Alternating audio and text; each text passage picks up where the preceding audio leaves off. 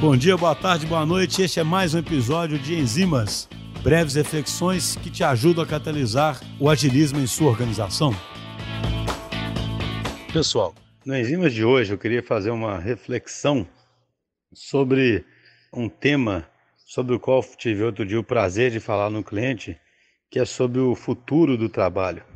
Todos nós sabemos, né, acho que se lê muito sobre hoje em dia, como é que o trabalho na sua forma tradicional, tende a mudar muito, né? Como é que as profissões tradicionais estão todas ameaçadas, como é que os planos de carreira tradicionais também tendem a desaparecer, as pessoas não podem mais se pautar em, em carreiras estáveis, em empregos fixos, é, não se sabe exatamente quais profissões existirão, quais profissões serão substituídas. Então, esses são temas comuns que levam os profissionais de hoje, aqueles que estão entrando no mercado, a uma reflexão contínua.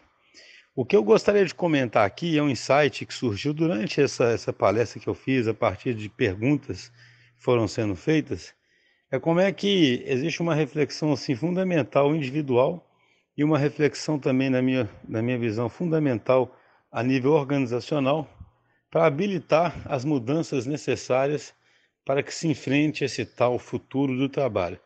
Primeiro é que no nível individual, né, no nível pessoal, é importante que as pessoas mudem a visão de mundo que elas têm é, e tenham a mesma visão que elas acreditam que as empresas devem ter. Explicando melhor, hoje todo mundo entende que as empresas enfrentam o mundo VUCA ou o mundo BANI, as empresas têm que se organizar de forma diferente, tem que se adaptar continuamente, tem que fazer experimentação, tem que estar preparadas para mudanças. Ora, mas é exatamente isso que grande parte dos profissionais também enfrenta. Então, os profissionais que têm essa preocupação, eles primeiro têm que olhar para si próprios e entenderem que essa preocupação também é fruto de um mundo mais desconhecido, de um mundo que causa mais ansiedade, de um mundo mais imprevisível e que nesse mundo você também individualmente deve trazer para si essas mesmas recomendações que existem para as empresas. Deve ser capaz de fazer experimentação, deve ser capaz de aprender continuamente e capaz de se adaptar. Então, isso talvez possa ser óbvio, mas às vezes é negligenciado e muitas vezes um profissional entende que isso vai acontecer para a organização, mas fica do ponto de vista dele esperando que as coisas mudem para ele ou que alguém aponte um caminho para ele. Me parece um erro terrível.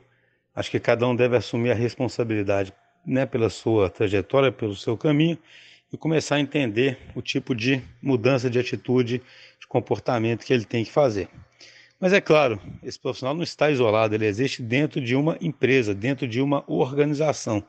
E aí vem a segunda reflexão que eu acho importante, que é a necessidade de que a organização realmente entenda que a única forma dela viabilizar que cada profissional tenha a sua atitude correta para ser um profissional do futuro, ou seja, um profissional que entenda que a trajetória dele está nas mãos dele e que ele deve aprender continuamente, mas que ele entenda que fazer isso significa agir muito bem em grupo, significa colaborar muito bem, então, esse profissional precisa ter espaço para isso.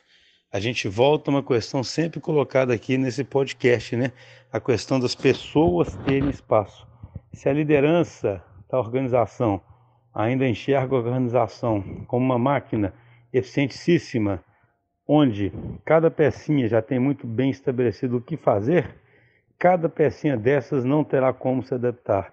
Cada pecinha dessas não terá como investir nesses famosos soft skills que habilitam o trabalho em grupo, que habilitam uma compreensão melhor do outro, que habilitam a inovação no final das contas. Então, eu achei interessante compartilhar aqui.